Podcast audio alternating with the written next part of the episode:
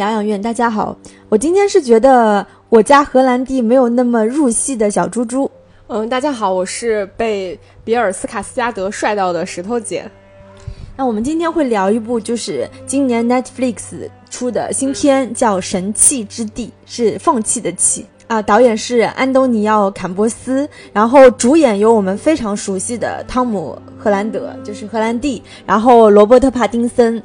也也叫萝卜，对，内牛五方，还有就是非常帅的比尔斯卡斯加德，演艺世家，就是一家子全是帅哥的帅哥。然后还有我一个很喜欢的女演员叫啊莉莉吉欧。嗯，在节目开始之前呢，还是欢迎大家去关注我们的微信公众号“电影疗养院”，聊天的聊，在微信后台呢有 fans club，大家通过扫描二维码就可以进入到我们的粉丝群。那我们今天怎么去聊这部呃神器之地呢？就是从优缺点，然后我们各自的一些观影感受，体验派的观影感受。嗯，那在我们开始这聊这些电影之前，你你你先给我们简单介绍一下这部电影在讲什么吧，然后也可以简单分享一下你看这个电影的一个感受。啊，这部电影其实也是讲一个美国小镇的，我觉得是恶性风格上，我也想到了科恩兄弟啊，就是描述小美国小镇恶行的，像狗镇啊，像逃出绝命镇等等，其实他们都是啊切入角比较小，相对来说格局比较小的这种啊黑色电影，现代的黑色电影片吧。这个故事其实是发发生在美国两个小镇，一个是艾文童年时期居住的诺肯斯蒂夫，就是跟他父母在一起生活。那自从他父母双亡之后，他其实是搬到了跟他奶奶一起住居住的梅西镇。那其实围绕这两个空间，它整个叙事是有一点点环形叙事的。呃，关于这个男孩他自己的成长，他父母的命运，包括他的。这些包括变态夫妻等等，它其实看上去人物是非常零散和松散的，但其实它是围绕着这个环形叙事来建构整个故事的，嗯。其实先简单理一下这个电影里面的人物线。总体来说，它大概分成三条线。其实你也可以说它是四条线。如果是按四条线的话，一条就是亚文的父亲，就是维拉德的那条线，就是他从这个二战的战场回来，然后回到自己老家的小镇，然后再到组建了新的家庭，搬到了新的小镇，然后他的儿子出生，然后再到他的老婆呃病逝，然后他跟着也自杀死去。然后第二条线的话，其实就是亚文的这条线，这个也是整个电影里面最。主要的这条人物线，也是他怎么样从童年的那个小镇来到了新的小镇，然后贯穿了两个小镇上的这个不同的家庭和人物关系。然后第三条线其实是这个卡尔和桑迪的这个有点这个变态杀人狂夫妻档，就是有点公路的这种感觉。然后他们两个人其实是一条线，还有一条线其实是这个桑迪的哥哥。呃，叫伯德克，就是一个黑吃黑的这个警察的故事，这个是一个主要的人物线。然后它的时间线，其实在整个电影叙事上，我们来看，它相对来说是一个比较封闭的故事嘛。然后感觉上人物关系也比较松散，但其实主要人物就是靠卡尔，呃和桑迪这对夫妻以及雅文，然后来贯穿这些。总体的人物关系，那时间线的话，其实主要集中在一九四五年，也就是二战结束期间到一九六七啊一九六五年这个呃越南战争之前，也就是两场战争中间，一共有三个主要的时间点，一个是一九四五年，一个是一九五七年和一九六五年。嗯，这么一梳理，其实我觉得还是相对来说比较清晰的。那还是回到我刚才问你的问题，你看完了这个电影，你自己的感受是什么？说实话，就是我觉得这部电影还不错，但是也是缺乏惊喜吧。类似这样的情节，因为它，就比如说恶行夫妻啊，就比如说那对呃变态夫妻。那乍看之下其实是蛮惊悚的，因为他们为了满足自己的好奇心、变态的性欲，为了他们所谓接近上帝的这个目标，其实是残忍的杀害了很多年轻的男子。但其实这些故事、这些人物，我们在之前许多这种啊犯罪类型啊、黑色电影的当中都可以找到影子，所以也会觉得没有那么多惊喜。这部电影其实是九月十六号刚刚是在 Netflix 上线的。然后在今年，大家其实都有抱怨说，哎，我们基本上是很难看到就是新片的嘛。现在只有 Netflix 是很厚积薄发的在在发片子，对吧？那看到这部《神器之地》，它英文叫 The Devil All the Time，就是你一开始就能感觉到这这一定是一部就是说很黑暗、很黑色，甚至是有点血腥的电影。那实际上这部电影也。就是不负所望吧。呃，它有很多就是让你可以浮现在脑海中，比如说被剥了皮的人绑在十字架上，然后被剥了皮的狗，甚至是把那些年轻的男子扒光，然后就是残忍的进行拍下一些色情的照片，最后杀害等等。那这些东西，我觉得在在今年这个时间看到，我觉得其实还是蛮爽的，因为你终于可以看到一部。像去年，呃，我们其实有聊过拉斯冯提亚的《此房是我造》。那我看到这部片子的时候，其实感受是有点类似的，美国小镇的黑暗、血腥、黑色的东西。呃，等会儿我会 Q 石头姐说，如果五分打分的话，我应该会打三分，算是比较高的评价吧。嗯，就我我先简单分享分享一下我的感受吧，因为其实我是先看了这个片子嘛，然后我看完了之后，其实我还蛮喜欢的。就是这个片子，我觉得它。并没有处理的非常高级，或者说这个电影里面有特别多非常有新意的东西，但是它确实有亮点。然后再加上 这里面的三个男主角实在是有点帅，然后而且之前我对那个比尔呃斯卡斯加德的印象还处在就是我觉得他因为有一点像是黑眼圈很重的那种感觉，你知道吗？整个人看上去气质会有一点阴郁。但是在这个电影里面，他其实是演了一个这个退伍的大兵，美国大兵的形象，然后整个人非常的英俊高大帅气。我就有种一下子被击中了的感觉，而且再加上他在里面整个演的那种感受，他的人物关系从一个比较阴郁沉闷的呃青年的形象，到家庭里面一个承担家庭责任但是其实很幸福的男人的形象，再到后面非常的丧失理智跟心智的那种样子，我觉得他整体的表演非常的成立。我觉得也是他穿起了前面，我觉得是在荷兰弟饰演的这个雅文成长之前，这个电影。比较成立的、有趣的一个部分。然后我觉得，因为他的故事本身也是奠定了这个电影整体的一个基调嘛，它是一个非常浓缩的。其实他这段浓缩的故事就会在后面衍生成整个电影的完整的故事。嗯，这个就我觉得其实它算是一个非常精巧的故事。我还是很喜欢的，尤其其实我也本来就比较喜欢，虽然我不看恐怖片啊，但是因为我自己还蛮喜欢这种什么变态杀人狂的电影啊，然后包括有非常强宿命论的这种电影啊，包括它会涉及到一些这个宗教题材的电影，其实这些都还是我自己很很感兴趣的话题。所以如果这个电影我觉得满分五分的话，我觉得我能给到大概三点八分。嗯。刚刚说到那个比尔斯卡斯加德，我觉得是在这部电影当中，他应该算是抢了那牛五方和荷兰弟的风头，因为他实在是太帅了。因为他其实这种长相是非常典型的北欧男人、瑞典男人的长相，嗯，撑起了就他们一家的 颜值，嗯。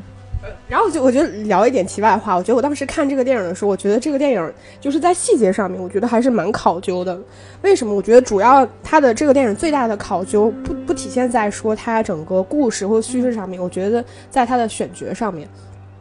就是呃，比尔斯卡斯加德他和他老婆生了荷兰弟，然后从荷兰弟小的演员到他长大的那个演员，他们一家人都是长得非常好看的，就是 Helen 和她丈夫罗医生的那个女儿莱诺拉。那个那个姑娘从小女孩的状态到她长大成人的状态，其实都没有非常的好看。我就觉得啊，你看多成立啊！就是长得好看的 CP 生的小孩就会比较好看，然后长得没有那么好看的 CP 生的小孩就没有那么好看。就是我觉得这个电影里面的整个人物的外形，在他这个角色上面，包括你前面提到过你自己很喜欢那个那个女演员，嗯，啊，莉莉吉欧，然后她饰演的从那个。餐馆的那种啊，waitress，然后到他是一个去吸引作为诱饵去吸引这些男性的形象，我觉得都非常成立，嗯。啊，我觉得很有趣的是，不只是子女和父母的这种外形的所谓相像和遗传，其实还有命运。这个这部电影当中其实有非常强的宿命论，就是说对于父母命运的某种重蹈覆辙，对吧？我们知道，就是那个荷兰弟饰演的亚文，他目睹就是说他在被欺负的时候，他的父亲是如何帮他去报仇，如何去找准时机，然后就是痛扁那些那些坏蛋。那他把这个东西就是。影响到他自己，当他的妹妹被人欺负的时候，他采取了同样的办法。然后包括就是说，他为什么艾文这样一个，他一直他到死之前啊，不是啊，他到最后的时候，他其实强调，其实我不是一个坏人，那我杀的这些人，他们都是坏人等等。就是他从一个怎么，就是一个非常普通的小镇的一个小男孩，成长为一个，他也就是拿起了手枪干掉了这些人的，呃，算是什么杀人犯也好。我觉得这个过程是。既意外，但又在意料之中。嗯，那我们现在就来聊这个电影的优点吧。嗯，我我前面就是觉得我这个片子，我我其实看了两遍，然后我看两遍之后。我对它的感受还是非常的好，就是我觉得电影有很多种类型，像这个电影，其实我觉得本质上它是属于那种小而美的类型，只是说它整体的电影深度可能做的没有那么深。但这个电影，我觉得我看完了之后，最打动我的一点是，我觉得它某种程度上算是电影的一个范本，就是。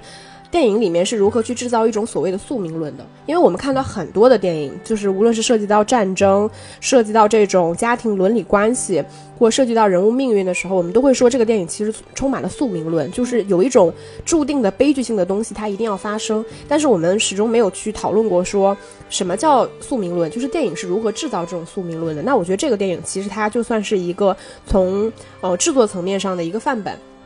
那我这一点我觉得是非常打动人的。然后我们可以先去简单聊一下。首先，我觉得这个电影它去制造宿命论的一个长一个部分，就是你前面有提到过了。我觉得是这个人物关系的这种呃。重复性，就是你的父亲什么样，你必将你终将成为你父亲那样。然后你的母亲什么样，像你前面提到的，就是这个 Helen 的命运，然后到他女儿莱诺拉的这个命运，其实某种程度上也是重复的。就是这种人物命运的重复性，就是你试图去挣脱你最讨厌的那一部分，或者是你觉得他身上悲剧性的、你曾经不理解的部分，但是最终潜移默化的非常多你无法控制的意外，会把你推向。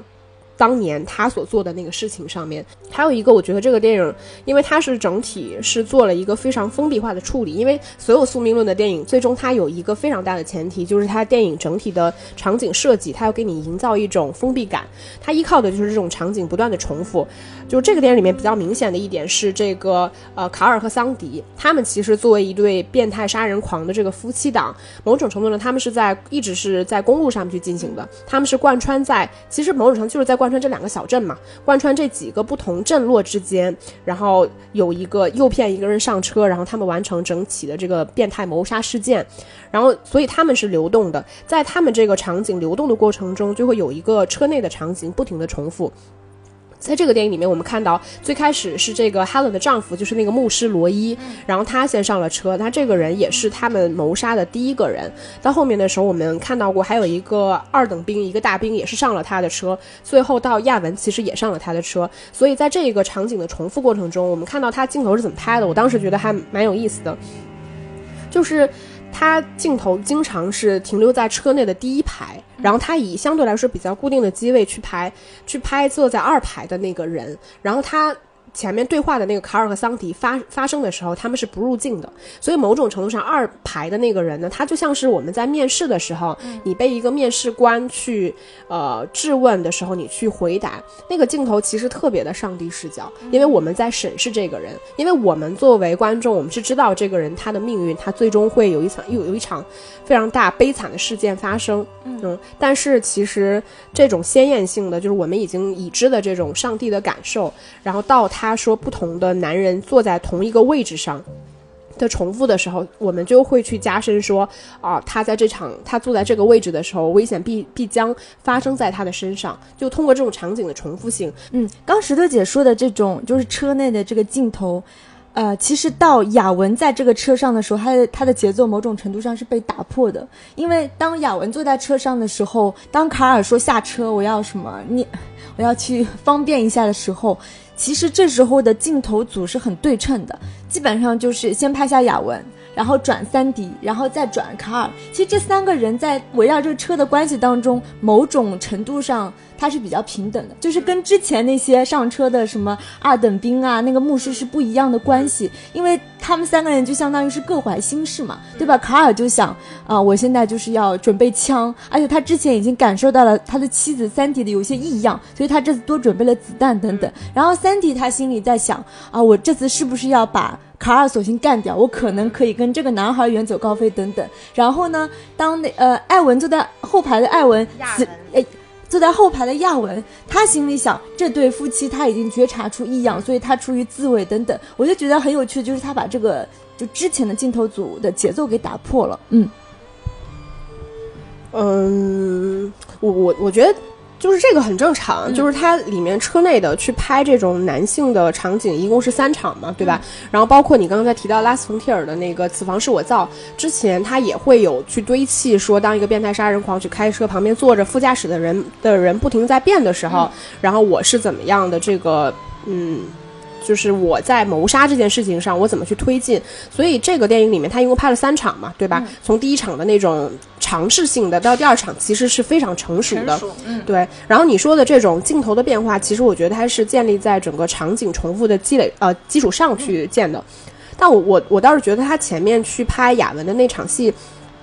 他与其说是呃。镜头对照组的变化，我反而是觉得，我当时很很注意到的，就是他其实给了更多雅文的这个单独的镜头，就是他的镜头停留时间更长。长对，然后其实这个呃，像我们看前面那个二等兵的时候，其实他的状态更多是在一个回答的状态，但是到了雅文的时候，他的整个状态是在思考。当这个镜头时间足够长的时候，你就知道在他在积累某种情绪。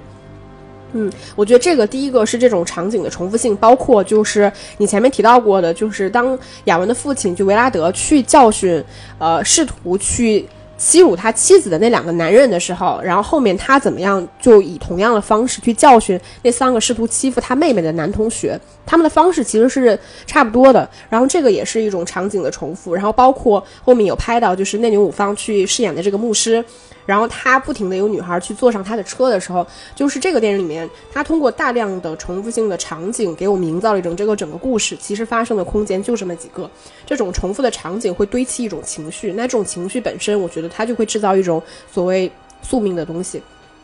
那还有一个，我觉得是前面提到过的这个命运的重复嘛，就是除了说这个呃父子关系的这个重复，其实我觉得这个电影蛮有意思的。它我我仔细看了一下，我觉得这个电影里面。关于呃人物命运重复性最强的，我觉得反而是体现在女性身上。这个电影里面的女性，我觉得都非常的趋同，就是女性是有非常明显的悲剧性的，女性几乎都是悲剧性的宿命。然后最终她们都非常的软弱。虽然说你可以说女性在这个电影里面，除了这个呃桑迪之外。他可能算是参与罪恶的一部分，当然他也是这个罪恶比较早觉醒的一个人。但整体来说，这个电影里面的女性，就无论是这个亚文的奶奶，还是她的母亲，然后还是她的妹妹，你可以看到她们整体来说都是一个，还有甚至是这个无辜惨死的 Helen，然后他们其实都是一个比较善良的这个呃化身。但这个化善良的化身，在这个土地上就被变成了，就是永远会遭受迫害的那个呃一个代表，嗯。可能这些女性的形象啊，除了除了 Sandy 以外，就是善良且无知吧。嗯，我是觉得她们被利用了，比如说她们被利用了对于上帝的这种追崇，尤其是莱诺拉，我觉得体现的更明显，因为她的整个悲剧其实就是被利用了，她对于就是上帝的信奉，被欺骗的又又行吧，嗯，然后一步一步到她就是她其实最后自杀的那个命运。其实是有点戏剧性的，因为他其实，在最后一刻，他决定，他觉得他其实是可以留下这个孩子，他可以独立独立抚养这个孩子，并且他的奶奶也不会觉得他怎么样，很羞耻，对吧？但是就在那一刻的时候，相当于是不小心踢掉了那个下面的墩子，那他就死了。所以还有一点，我发现其实这些女性的遭遇或者是命运，也是促使电影当中这些男性人物的一个一个动机吧。比如说。艾文的母亲去世，艾文的母亲重病，而且促使了他的父亲甚至去做一些就是杀狗、屠狗的事情，就是企图想要他的妻子恢复。那这些都是促使这些男性有一个有一个动机，包括那个艾文也是为了他的妹妹才去殴打那些男人等等，为了他的妹妹才去杀了那个牧师。所以就是这边呃这些女性的人物角色或者是设定，其实也是很。除了呃无用懦弱，它是很很工具性的。嗯，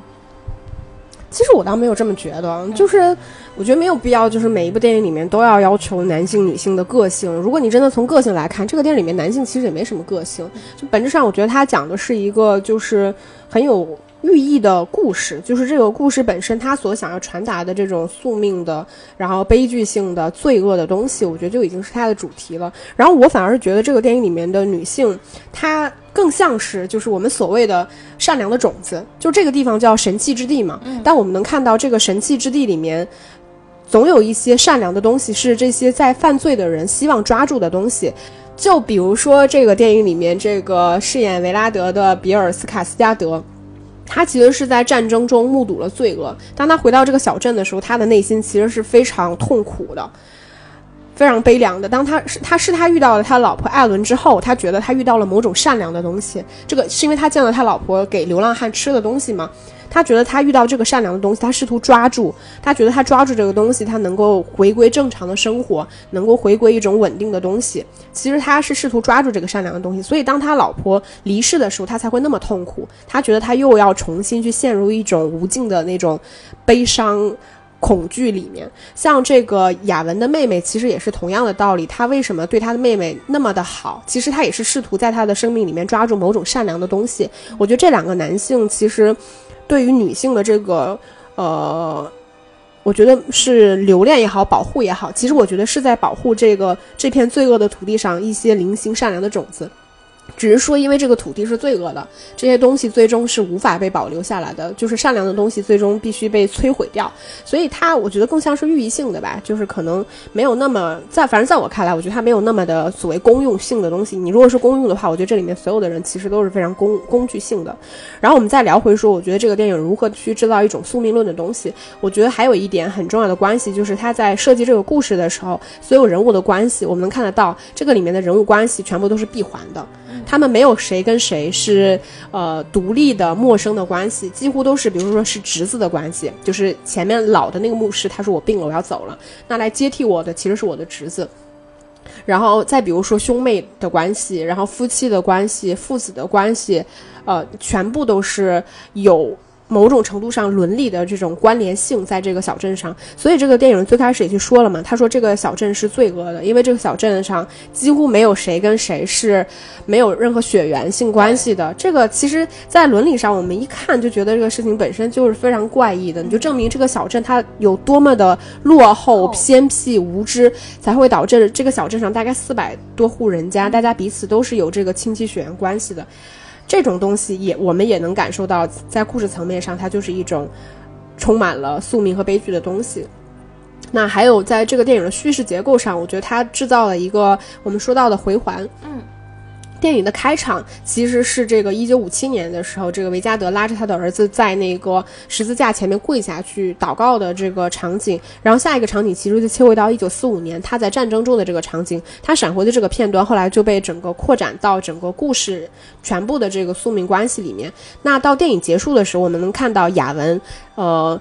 从这个小镇出发，最终还是回到了他父亲曾经离开的那个战场。我们能看到这种他父亲带着一身的伤痛跟悲剧的东西回来，最终他的儿子又踏上了跟他重复的命运。那我们可想而知，这种命运其实就是在不断重复的。这场悲剧性的东西是无法被消泯的，无法被终结的。这个也是他在叙事上去制造的这种呃啊闭环。然后另外一个的话。我觉得是这种电这个电影里面通过罪恶的重复，它所展现的，我们能看到就是这个里边真正在犯罪的人是一些什么人，就是那些真正恶的人。首先是一个牧师，对，就是牧师，他其实是利用手里面大家所谓对信仰的这个推崇来愚昧大家，然后他不停的去，就比如说他诱骗女孩到郊外来一发，对吧？然后但是在电影最开始的时候，我们也看到那个警察，呃。伯德克也是拉着一个女人，就骗她说，其实也不完全是骗吧，就是哄骗吧，就说啊，我们将来就不需要在这种停车场搞这种事情什么的。然后也是他们两个人都是来一发之后，然后就把自己沾着自己精子那个东西扔掉，要么就是个杯子，要么就是人家女孩的内裤什么的。然后是警察跟牧师在这片土地上作恶。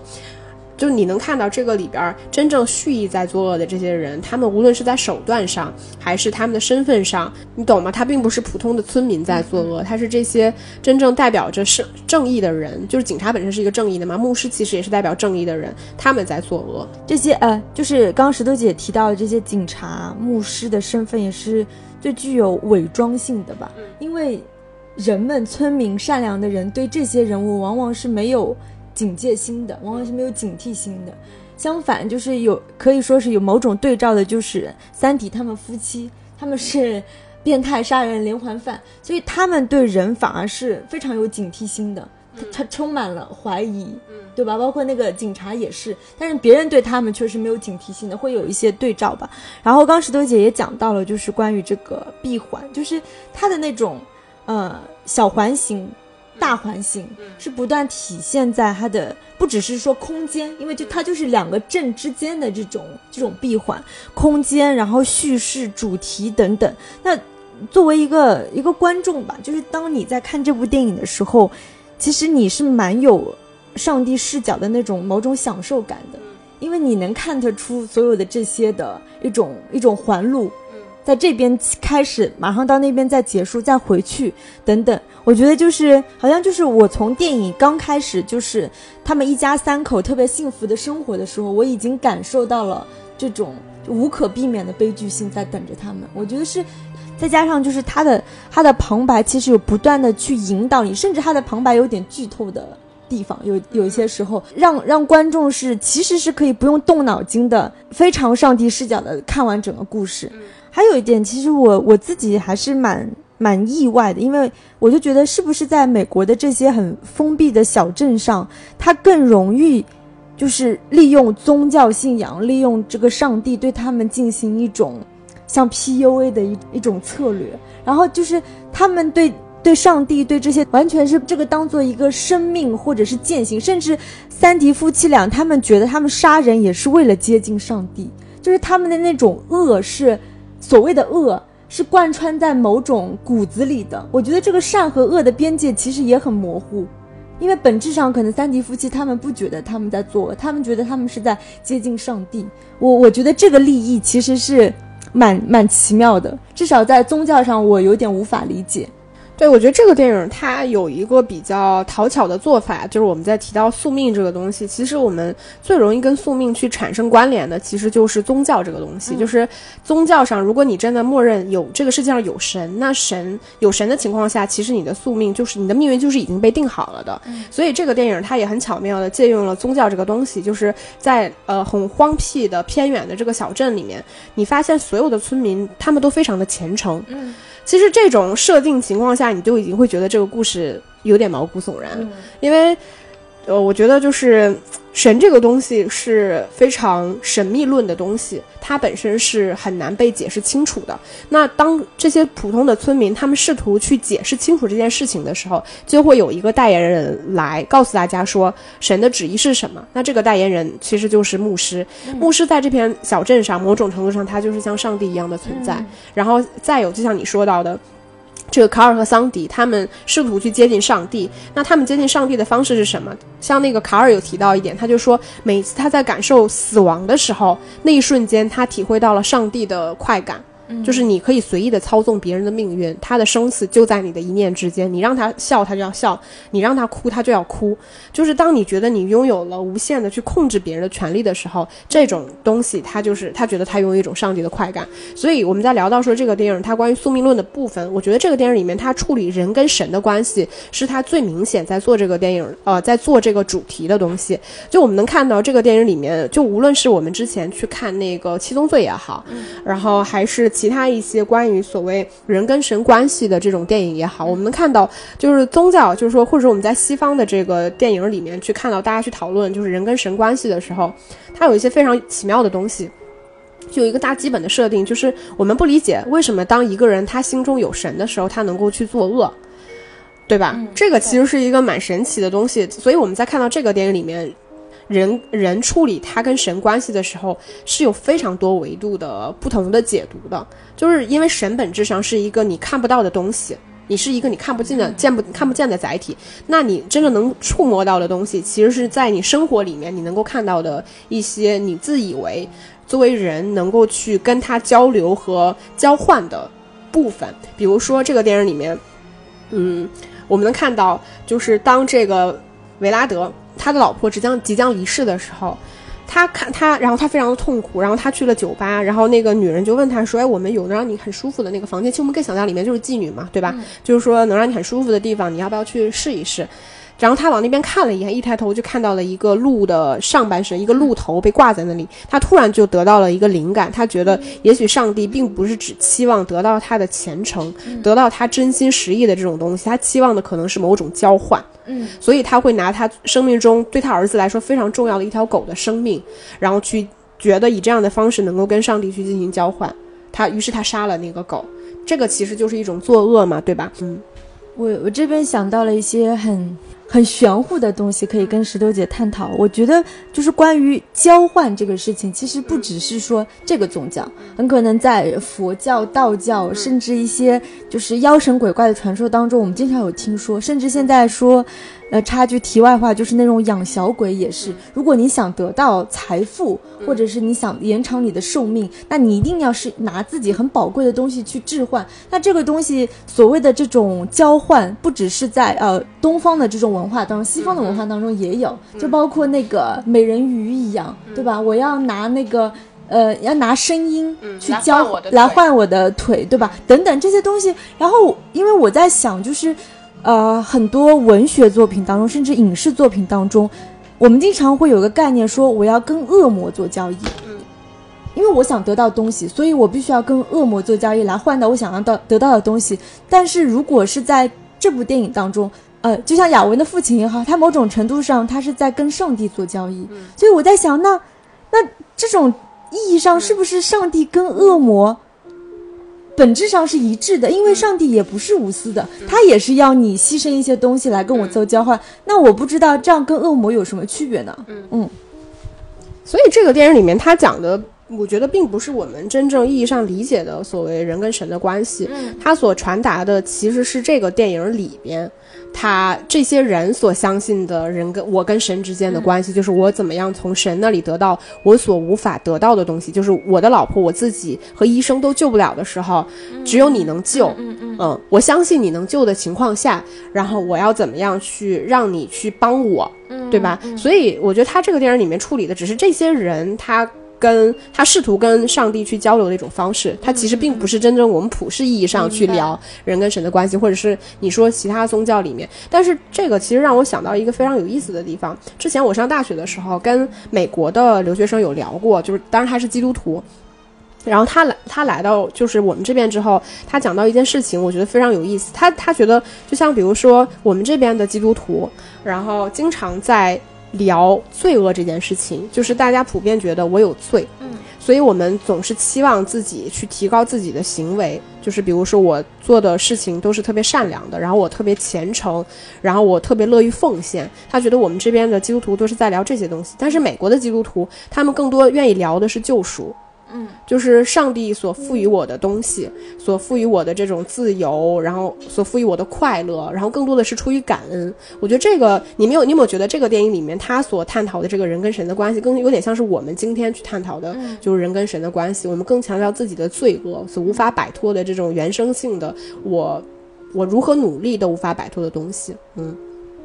然后我我觉得聊完这些吧，因为这个毕竟是整个故事框架上的东西。我觉得这个电影还有一个很大的优点，我自己觉得的是这个电影里面演员的表演的部分，我觉得都还蛮成立的。就是从选角到整个演员的表演，因为说实话，这个电影它并没有给呃所有的演员以非常大的这个施展的空间，因为这个角色性它本身是比较，我不能说它符号性，它更多的是这种呃一定的东西，就是所以。你人物是。被命运所左右，被剧本所左右的情况下，他没有那么大的施展空间。包括这个人物，他整个的开合并没有非常的大，所以我觉得演员在里面他的成立度比较重要。在这个电影里面，我觉得几乎所有的演员吧，无论是从他的外形到他的表演，比如说那牛五方他所饰演的那个牧师，他那种浮夸的，就是外形造型，包括他的动作，他说台词的方式，然后有一点点浮夸的表演，我觉得都非常的贴合。我觉得这几年就是嫩牛五方的演技，包括他就是接戏的戏路，其实都挺让人惊艳的。他现在接戏的戏路非常宽，已经早就摆脱了早期的那个什么《暮光之城》的感觉。然后在这部戏当中，应该呃，我我不知道声音，我没有去 check，应该是他自己的原声。其实他是有做一些，我觉得是跟他以往非常不一样的声音的处理。当然，就是为了配合他这个很很 drama 的形象，他需要有那种特别具有说服力的那种声音，但同时他面对这些想要诱骗他们上床的小女孩，他又有一种非常狡黠那种，甚至有点诱惑的声音。我我我觉得他真的是演技也非常好吧。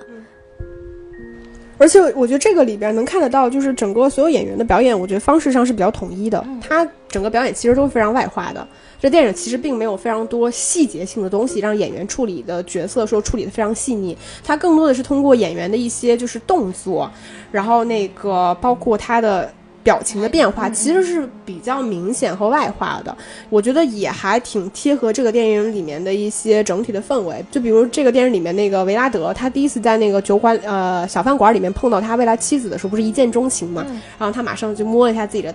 头发，然后就作作证了。然后包括像荷兰弟他回老家，然后那个老头跟他讲说，哎，那个警察他妹妹妹夫就刚刚在什么地方被杀掉了。其实那一瞬间他就意识到那个事情是他做的嘛，所以他就摸了弄了一下。呃，那个帽子，然后正了一下自己的肩膀。我觉得这些，其实说实话，这些表演方式是非常外化的，就是观众一眼就可以看到，就是他们在干嘛。就我觉得导演的意图其实也是希望，就是观众能看到这些非常外化的表演，一下子理解到整个电影里面非常戏剧性的东西。所以这个电影整体，尽管说像你前面聊到的，它是那种非常上帝视角的东西，观众其实在看整部电影的时候不太需要动脑，因为我们从从从始至终我们都知道。这个电影它毕竟毕竟是悲剧性的，这个里面的人物命运都不会是很好的。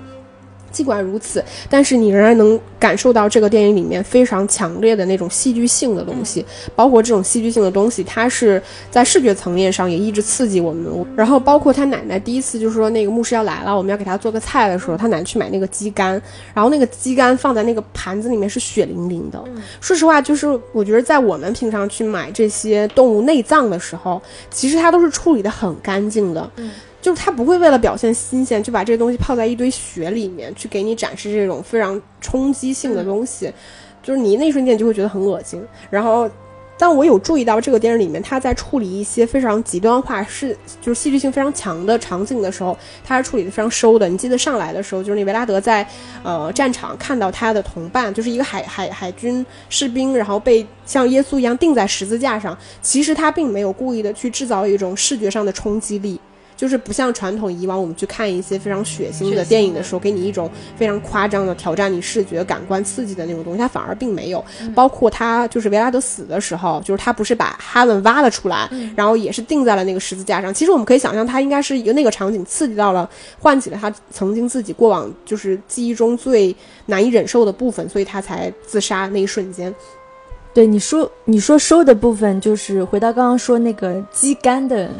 这场戏就是当那个那牛五方第一次看到那个鸡肝的时候，他是拿那个手指从这里面挖了一勺，然后是舔了一下，舔了一下之后呢，其实。当时就你能明显的感觉到他对这个鸡肝是很喜欢，而且他是一下子就是感受到了某种欲望的召唤。然后到后面他开始布道的时候，他就说这个鸡肝是，反正他就找了一种借口，这种鸡肝是他自己要把它解决掉的。就是其实那时候就预示着，我当时就预示着这个牧师一定是个淫魔，嗯，因为他同。从对食物的这种那种欲望、那种占有欲，肯定是跟他的性欲有关。那这个东西其实是处理的相对比较含蓄的地方，对吧？然后还有想到就是。也处理的比较含蓄的地方就是变态杀人狂。其实我们从他们的台词啊，包括旁白，早就已经提示我们，就是这个三弟他一定是跟这些年轻的男子之间是有发生关系的。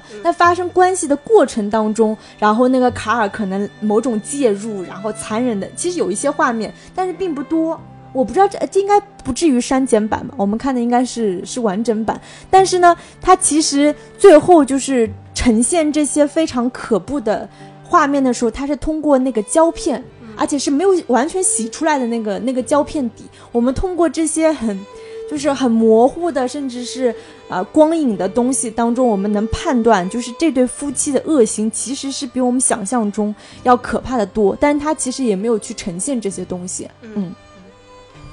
对，像这个电影里面，你前面提到的就是罪恶这个东西，你提到他的食欲，其实确实是的，他食欲的这个部分已经提示了我们后面他关于就是色欲的这个部分。所以其实你仔细想一想，这个电影里面它确实是有把所谓我们说到这个七宗七宗罪，比如什么傲慢呀、嫉妒啊、贪婪啊、暴食啊、色欲呀，就是这些七宗罪，就是人的原罪的东西降落在这片土地里面，这里面的人就是这样的，嗯。那其实我们聊了这么多优点，也不完全是优点吧？啊，就是我们也分享很多就是切实的感受吧。那我们现在就来说一下这部电影啊，我我自己觉得它比较大的缺陷还是在于它旁白，因为它旁白是作为一种，我知道它本来就是有个上帝视角，所以旁白是作为一种叙事的推进。但是呢，我不知道你们发现它好几处其实是有提前剧透的，就比如说那个小女孩她上吊自杀的那场戏。其实是旁白的时候就已经预示到，他最后这种很很很戏剧性的那种死去，然后包括就是啊，每次就是艾文他的有一些心理的波动和转折，其实你完全是可以通过更视觉化、更。电影化的方式处理，但它是通过旁白推进，我觉得是比较可惜的。加上这部电影其实是它，它是有那个原著小说改编的，所以我觉得这个是会对它整个啊视觉的呈现有非常大的局限性或者是约束。嗯。其实我倒觉得还好哎，就是旁白的部分，因为这个电影我们说了，就是他在那个维拉德的那个片段里面，其实他也就已经是浓缩的整个后面所有关于犯罪的故事就已经展开了。所以你说到旁白的这个，嗯，提前有点像是预告观众，然后包括他其实是有把这个电影的深度降维嘛，对吧？帮助观众更容易理解说当下这个人物他的心态是什么样，他的想法是什么样的，对吧？就是相当于其实我是有一套正确答案。告诉你这个电影我在给你讲什么，嗯，这个部分我我自己倒觉得说，嗯，你只能说它处理的不高级，对，但我倒不觉得说它是一个很明显在完成度上的短板。然后我我因为我是有打，我自己觉得能到三点八分，就我觉得这个电影它其实最大的一个问题就是跟好多就是美国片儿都是一样的，就是。就是他们在拍，就是试图有一些很高屋建瓴、建瓴的东西，或者说拍一些更有深度的东西的时候，他们做不到。他们把这个电影，其实这个电影，其实我们能看到，就是因为导演就是编剧嘛，编剧之一，就是他这个电影其实拍的很浅显。